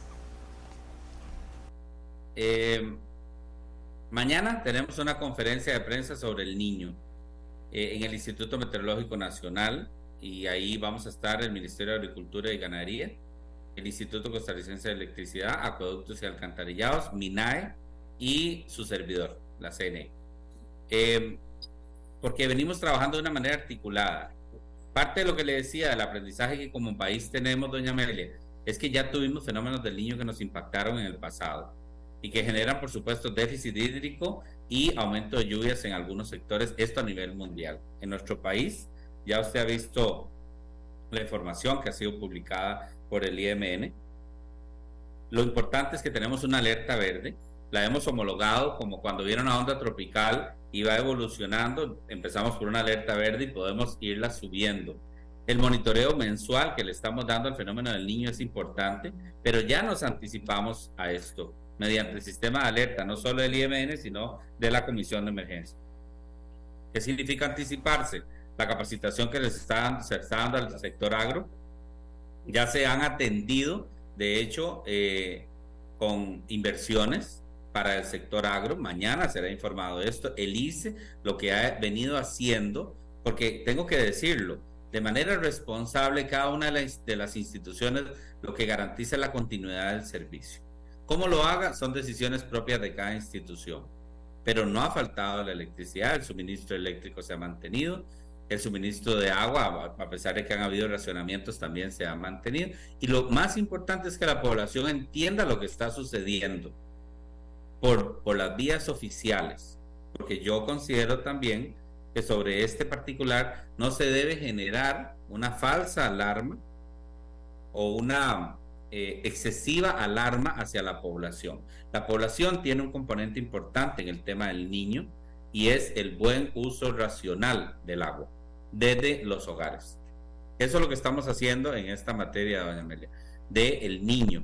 Por otro lado, estamos, usted lo sabe, tramitando el empréstito del Banco Centroamericano de Integración Económica que está en Asamblea Legislativa y que va a generar mucha obra pública, obra pública que está poniendo en peligro la vida de costarricenses y también para atender los decretos de Boni, de servir desamparados a la abuelita y de Julia. Eh, esos son grandes proyectos que vienen eh, y que le van a permitir a, Costa Rica ponerse delante, en el frente de la emergencia en vez de ser reactivo. Eh, y es un poco el, el, trabajo que estamos desarrollando, alianzas con el CEFIA, alianzas con la Universidad de Costa Rica, que tiene herramientas muy importantes precisamente para la toma de decisiones del centro, operaciones de emergencia, entre otros. ¿Qué le preocupa en particular? Porque aunque mañana tengan la conferencia de prensa, todo el mundo está hablando del tema del niño y sus repercusiones y cómo lo vamos a atender. ¿Qué le preocupa a usted en particular desde la Comisión Nacional de Emergencias? Porque el tema no es solo poder trabajar en equipo, sino que cada quien tiene su, su ¿qué le voy a decir? Su responsabilidad particular también dentro del equipo. Eh, a la Comisión de Emergencias, ¿qué le preocupa especialmente? Más que preocuparme y preocuparle a la Comisión de Emergencias, nos ocupa el tema porque ya tenemos experiencia. Me preocupa la desinformación de la población o la desinformación que se pueda que pueda surgir generando un pánico o generando un caos, digamos, en el manejo del concepto del fenómeno del niño. El trabajo responsable que estamos haciendo con asesoría del Instituto Meteorológico Nacional que nos dice cómo va a ir evolucionando el fenómeno del niño es el que nos permite ir tomando las decisiones acertadas desde cada institución. Entonces, con toda franqueza le digo, lo que me preocupa es esa desinformación, es decirle a la gente lo que realmente no es o no está sucediendo en nuestra en nuestro país. Eso me preocupa, porque las redes sociales ahora son elementos eh, disparadores que generan desinformación, así como también genera información, genera desinformación. Entonces yo aprovecho para hacer un llamado a la población para que eh, puedan acceder a las vías oficiales del Ministerio de Agricultura, del ICE, de la CNE, del IMN, del MINAE, Ahí es donde estamos nosotros articulando. Y sí, tiene usted razón, más allá de la coordinación interinstitucional, la preocupación es cómo va a evolucionar el proceso del niño, a dónde vamos a llegar. Pero estoy seguro que por habernos ya anticipado a él, las decisiones serán mejores a que nos hubiese tomado por sorpresa y tengamos una pérdida importante de ganado, una pérdida importante del agro, pero lo decía justamente un especialista un día de estos con el que conversábamos, el país ha adaptado, por ejemplo, el pasto que consume el ganado en Guanacaste y ese pasto es ya más fortalecido. El tema del agro, el tema de las semillas, o sea, hemos ido evolucionando a partir de la experiencia que nos han dejado niños anteriores. Entonces, cada institución ha crecido, sabe cómo actuar, el ICE sabe cómo actuar, sabe cómo enfrentar eh, el, déficit hídrico eh, y yo creo que eso da tranquilidad a nivel nacional. Que tenemos problemas y que ya tenemos impactos, sí, nadie está diciendo que no. Pero la responsabilidad es informarle a la población lo que realmente estamos haciendo y es lo que vamos a hacer mañana. Bueno, eso está muy bien. Aquí le pregunto, recientemente el gobierno incluyó a Liberia en decreto de emergencia por tormenta Boni para poder intervenir la pista del aeropuerto Daniel Oduber. ¿Qué información tiene la Comisión Nacional de Emergencia sobre el daño en la pista? La vida útil se ha reducido por el daño que provoca el paso de ondas tropicales, tormentas o lluvias. Eh, en realidad, doña Amelia, el trabajo que nosotros hicimos fue el análisis para poder incorporar, como ya usted lo dijo, el Cantón de Liberia dentro, dentro perdón, del decreto de Boni. Eh, sobre las condiciones específicas estructurales de la pista de aterrizaje del Daniel Oduber, yo preferiría que usted le haga la consulta directamente al Ministerio de Obras Públicas y Transportes, porque esa ya es competencia de ellos. Nosotros hicimos el ejercicio para que precisamente eh, pudiera incorporarse el cantón de Liberia. Por ejemplo, no solo es para la incorporación de la autopista de, aterrizaje, sino también de otros elementos que el Cantón de Liberia pueda también incorporar, como por ejemplo un acceso que estamos valorando para que los vehículos de emergencia puedan llegar y atender eventualmente un accidente aéreo. Eh, pero sí sobre las características específicas de la vida útil, de las características, de las condiciones en las que se encuentra eh, la autopista, yo preferiría que le haga la consulta directamente a eh, mi colega, el ministro Luis Amado. Muy bien. Ahora dice aquí, buenos días, dice una señora. Las municipalidades deben asumir el rol del gobierno local establecer alianzas con las comunidades, premios por denuncias, que cada habitante sea responsable de su comunidad, que pague multa el que incumple la ley, tirando basura, construyendo donde no puede, etcétera. Hay mucha alcahuetería. Que las municipalidades asuman su responsabilidad de gobierno local no es limpiar cada vez que llueve, es no tirar basura donde no deben, dice Laura Rojas. Me encanta ese comentario de, doña Laura porque es un poco lo que estamos conversando, doña Amelia. Y las comunidades pellizcadas pueden ser ese elemento que nos permita dar ese seguimiento, visualizar, denunciar, generar notas hacia el gobierno local eh, para trabajar conjuntamente en este proceso de no botarle basura a los, a los cauces de los ríos. Así que yo concuerdo totalmente con ella.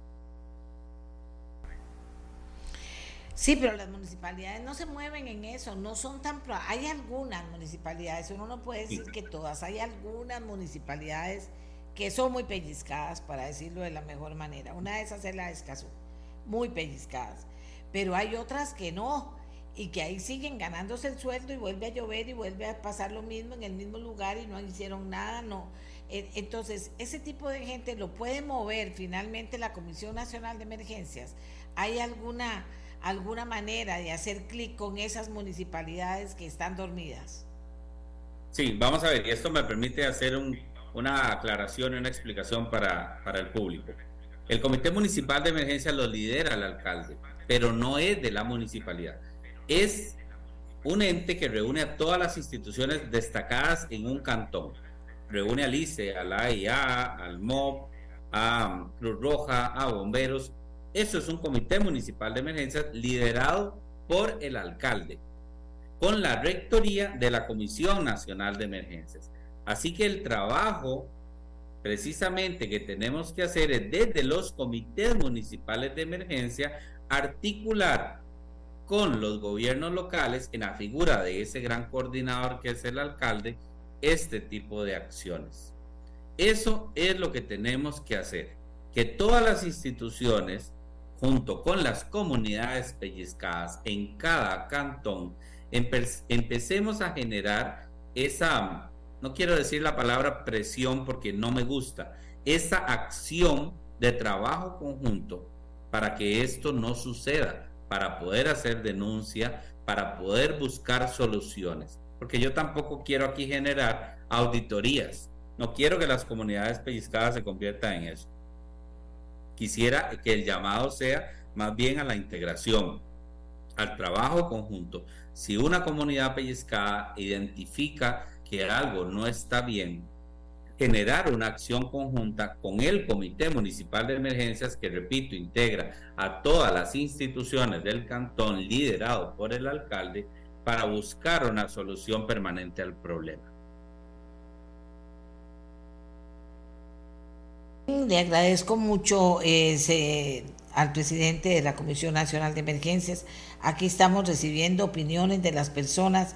Sí, la persona, la persona, vamos a ver, eh, las personas critican mucho, pero a la hora de la hora no participan mucho. Que si todas participaran sería diferente. en la sesión del Consejo de Gobierno del 10 de mayo. En nuestro país hemos perdido eso hemos perdido, yo recuerdo antes cuando un líder comunal llevaba electricidad a un pueblo, llevaba el agua, generaban una acción. Por eso nos unimos con Dinadeco y también con el IFAN. Aún existen líderes, pero la responsabilidad es de todos.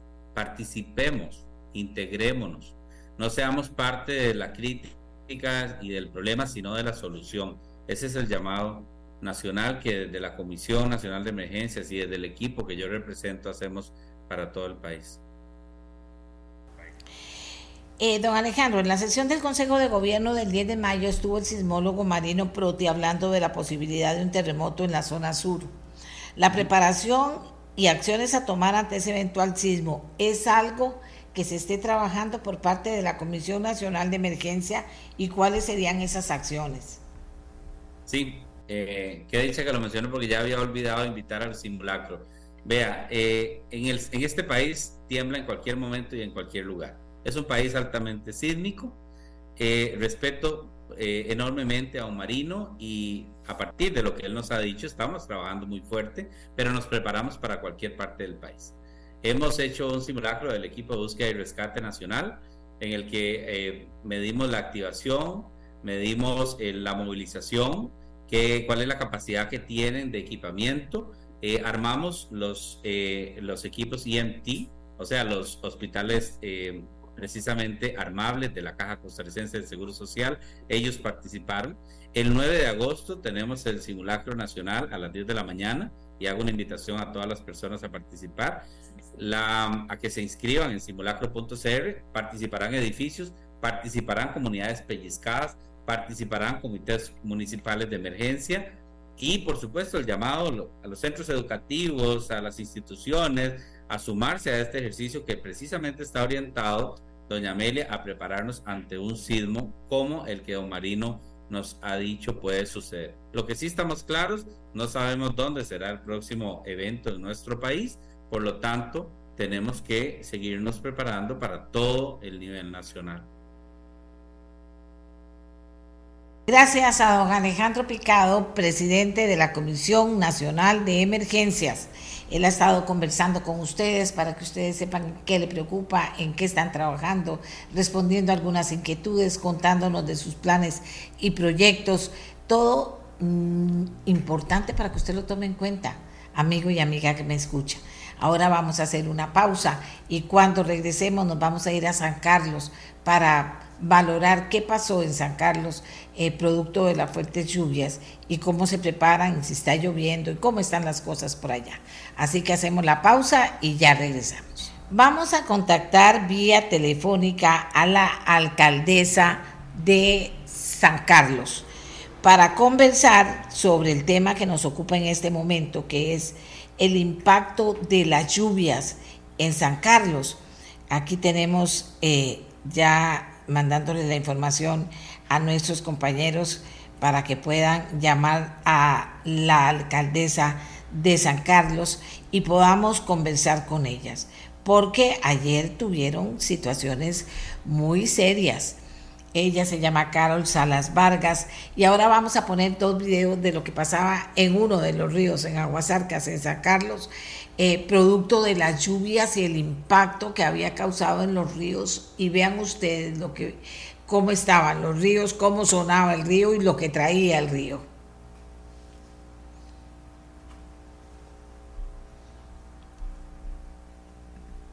Vamos a ver si lo tengo.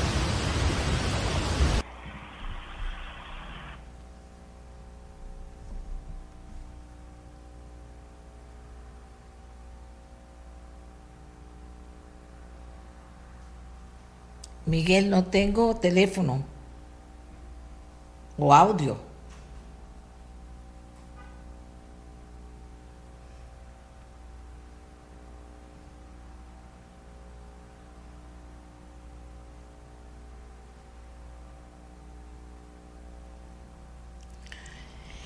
Vieron ustedes hasta que estaba Ah, bueno, estamos llamando a la invitada, pero yo necesito que me llamen también a mí para el retorno, Miguel, por favor. Estamos llamando a la invitada que quedó de atendernos a esta hora. Ya tengo en línea a Carol Salas Vargas, alcaldesa de San Carlos. Muy buenos días a doña Carol. Doña Carol, lo que quisiéramos es eh, tener eh, información suya de qué fue, cómo fue el impacto, que nos valorara el impacto de las lluvias ayer en San Carlos, qué partes resultaron afectadas, qué pasó en la noche y finalmente hoy cómo amanecen los sancarleños después de las lluvias de ayer. Sí, buenos días, doña Amelia, muchas gracias, un saludo para toda su audiencia. Ayer tuvimos pues imágenes y y más que imágenes, esa evidencia tan impactante de todo el arrastre de diferentes cabezas de agua que se desprendieron desde la montaña y por el río Aguasarcas y bueno, hemos compartido esas imágenes con todo eh, Costa Rica y le damos muchísimas gracias a Dios que no tuvimos ninguna afectación de personas ni de viviendas. Y la situación es que el fin de semana se nos reporta que hay unas características y condiciones diferentes del río Aguasarcas, así que haciendo monitoreo desde la Comisión Municipal de Emergencia, un grupo se desplazó, hicieron vuelos de dron, este, se logra detectar que esto es montaña arriba desde el Parque Nacional Juan Castro Blanco y aún así no se logra llegar a ningún punto para constatar algún deslizamiento y la Comisión Nacional de Emergencia también realizaba un monitoreo satelital desde el día sábado. Fue hasta ayer lunes, gracias a colaboración de Copelesca, que también tienen este, una infraestructura en esta zona y hacen monitoreo constante del río, que ellos logran este, captar este, con una revisión que, que realizan que aproximadamente a 13, 15 kilómetros hacia, hacia la montaña este, se detecta un deslizamiento, un tapón ya en el río propiamente, pero estamos hablando de 40 hectáreas aproximadamente de material sobre el río. O sea, un espacio bloqueado en el río de 40 hectáreas. Y eso significaba este, tierra, escombros, eh, troncos, piedras. Y sabíamos que en cualquier momento, de acuerdo a las lluvias este, y la presión del agua y todos los demás factores, esto iba a desprenderse habían dos posibilidades, que se viniera un solo bloque desde el desprendimiento o que también fuera por parte. Y gracias a Dios, la verdad, la naturaleza nos favoreció. Y ya con las lluvias, ayer por la tarde, a partir de aproximadamente las 4 de la tarde, se comenzaron a venir esos segmentos de, de avalanchas, de esas cabezas de agua, de arrastre de material, como lo dije, con imágenes muy impactantes.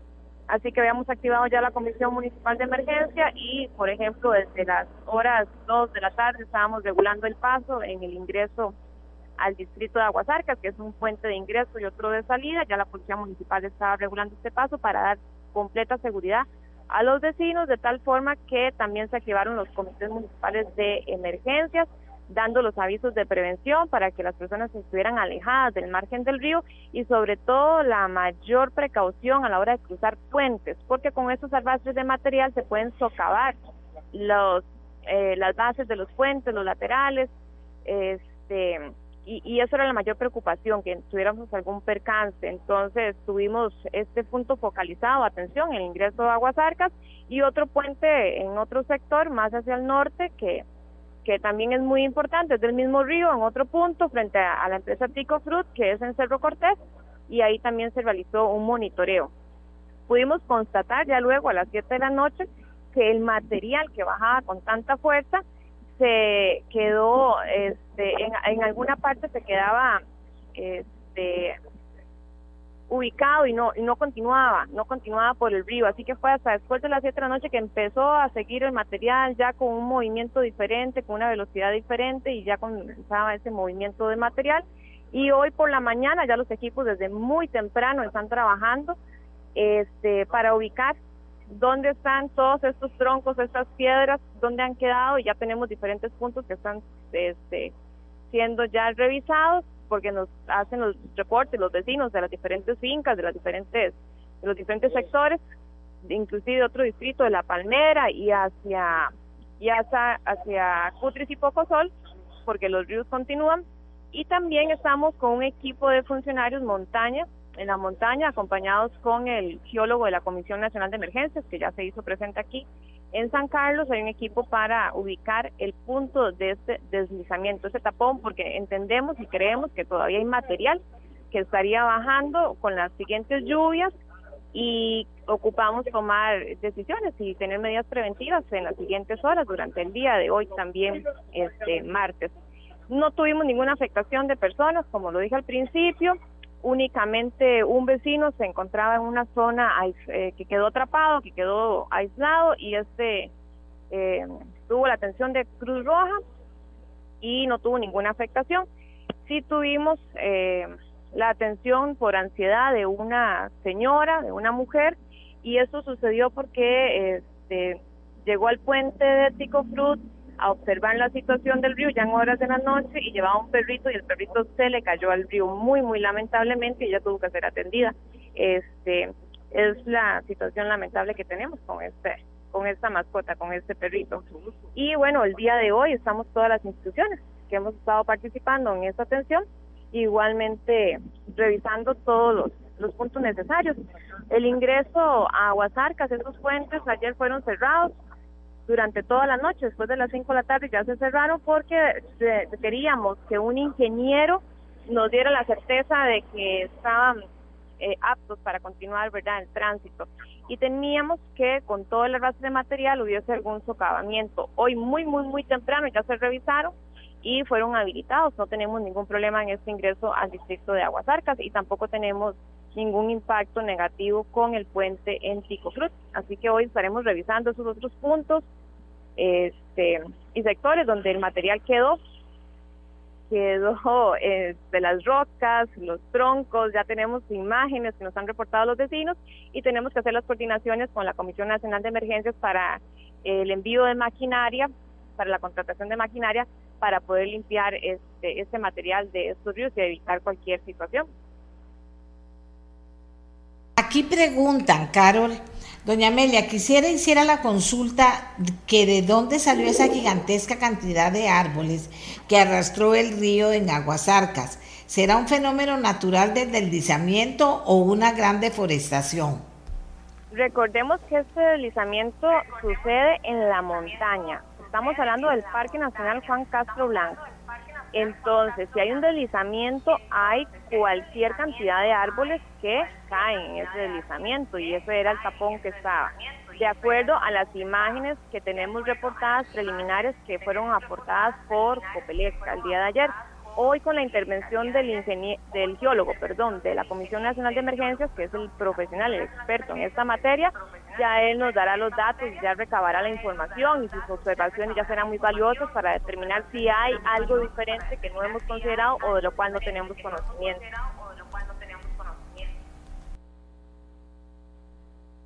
Parece que son eh, ya cortados, ¿verdad? Que estaban ya cortados.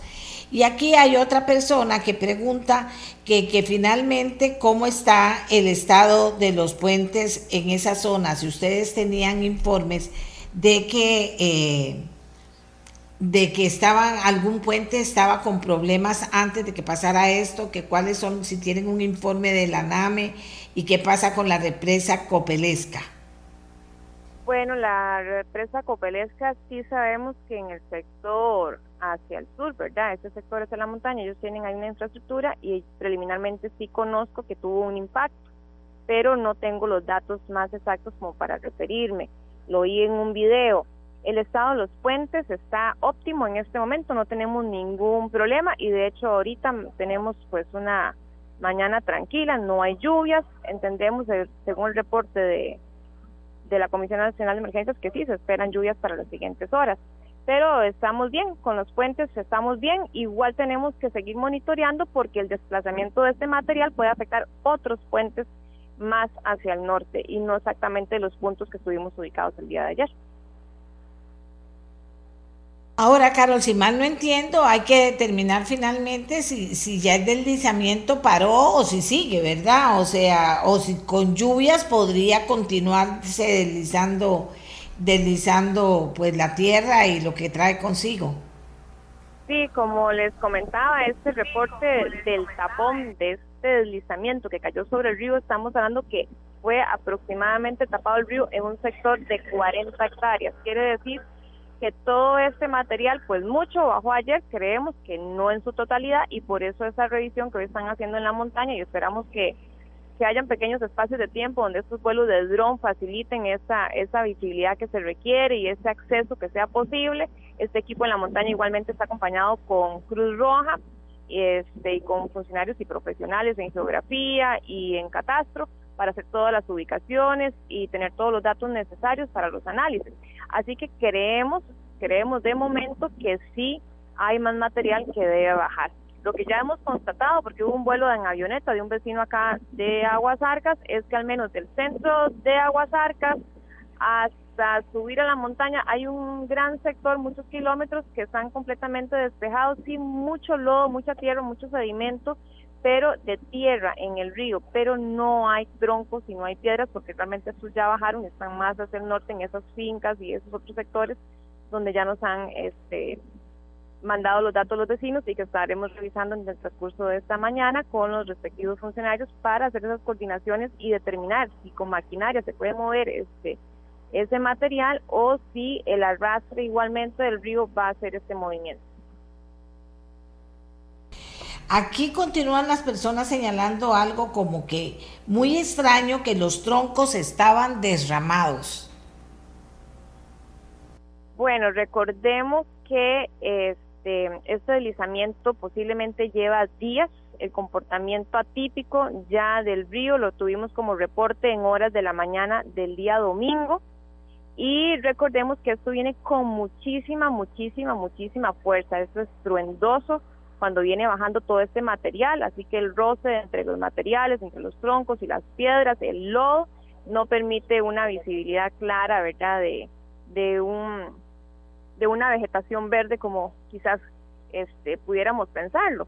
Pero el comportamiento del arrastre de material, según los profesionales en esta materia, nos dicen que es completamente normal, impactante, eso sí, inclusive el geólogo de la CNE me dice, doña Carol, este, muy impactante, nunca lo había visto de esta forma, en las imágenes y videos, porque él se llegó a Ciudad Quesada o a San Carlos hasta el día de hoy. Pero sí hizo el análisis de todos los videos que les enviamos. Así que de momento vamos a esperar que ellos puedan emitir ese, ese informe ya profesional de parte de la Comisión Nacional de Emergencias, del análisis de lo que ellos tienen ya como observación de todo lo que quedó registrado el día de ayer y de lo que hoy también ellos registran. Bueno, yo le debo confesar que cuando yo vi anoche los videos, me parecía, digo, Dios mío, ahí había un aserradero enorme porque me parecía que ya estaban los troncos listos, todos los troncos cortados y listos. Esa fue la sensación o la impresión que me llevé. Pero efectivamente no sabemos de que haya nadie o, o un aserradero o algo ahí que tuviera listo esa cantidad de troncos y que fue parte de lo que se vino abajo.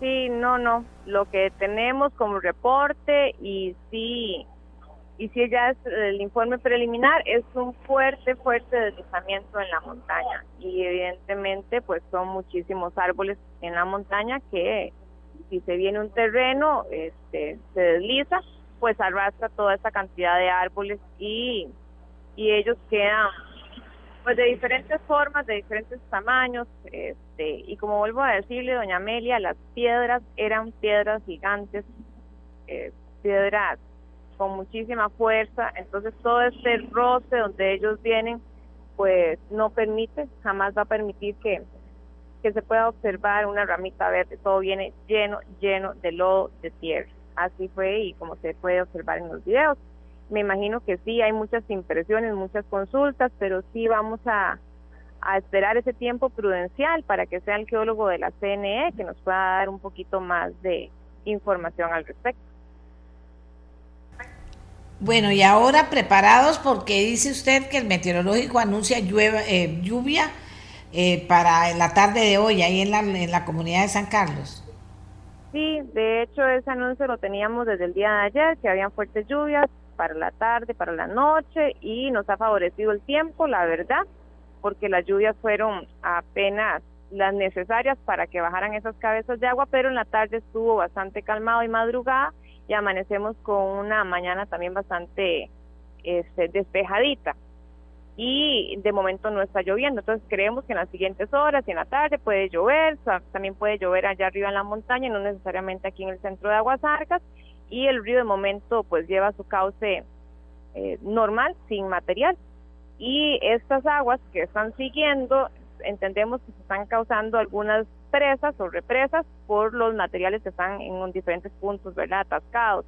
Entonces, ese es el comportamiento y la revisión que estaremos realizando en el día de hoy y, por supuesto, esperando esos reportes de lo que se observa en la montaña para también tener todas las previsiones y la atención en horas de la tarde igualmente en estos puntos y otros puntos más hacia el norte de otros puentes importantes.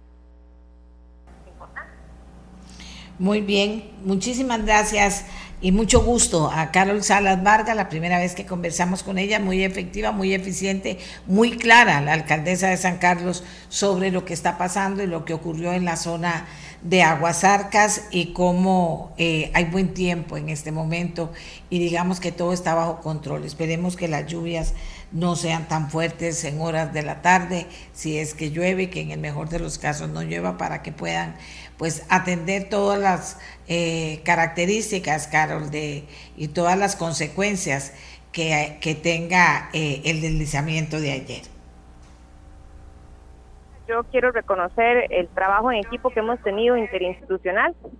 Este, esto ha funcionado de manera excelente eh, la activación de la Comisión Municipal de Emergencias, la disposición de todos los funcionarios de la municipalidad y de las diferentes instituciones y el respaldo que nos ha dado la Comisión Nacional de Emergencias. Así que podemos decirle a la comunidad de Aguasarcas que hemos estado presentes y que hemos suministrado la información a tiempo para tomar todas las previsiones.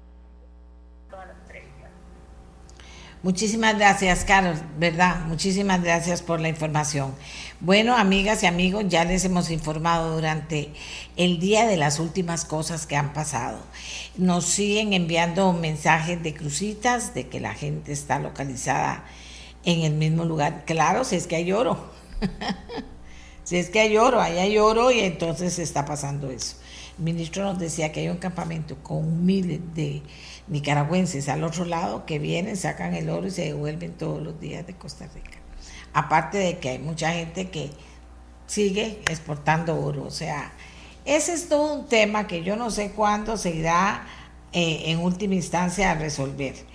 Eh, claro, sé cómo se podría resolver, ¿verdad? Pero, pero que se vaya a resolver, si hay un negociazo y mientras tanto, eh, mientras tanto tratando de dar seguridad, mientras tanto gente en esa, en esa pobreza, mientras tanto las situaciones de peligro que se viven ahí con elementos que usa la gente que son eh, mortales, eh, hay veces que hay que tomar decisiones grandes e importantes, grandes e importantes, y no permitir que eso siga pasando. Se podrían tomar decisiones grandes e importantes.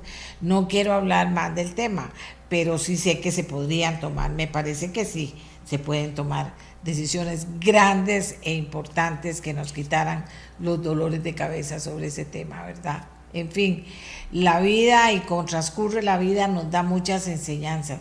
A veces creemos que una cosa es que una cosa es la mejor y después la vida nos, nos, nos tira en la cara de que no. Y pues siguen robándose el oro de Costa Rica, otros siguen sacándolo de ahí, se lo exportan. En fin, ahí está el negociazo, que a muchos no les conviene que se diera una, una, una solución integral importante, eh, una decisión país importante sobre esto. Bueno, amigas y amigos, nos vamos. Hasta mañana a trabajar para tener un buen programa para todos y todas ustedes. Muchas gracias por los mensajes, gracias por sus aportes. Eh, hasta mañana. Los dejamos aquí en, en, Monumental, aunque tengo entendido que los compañeros de deportes no están en Monumental, están en la liga y que van a hacer una gran transmisión desde allá. Así que mm, sigue el deporte aquí en Radio Monumental, la radio de Costa Rica. Este programa fue una producción de Radio Monumental.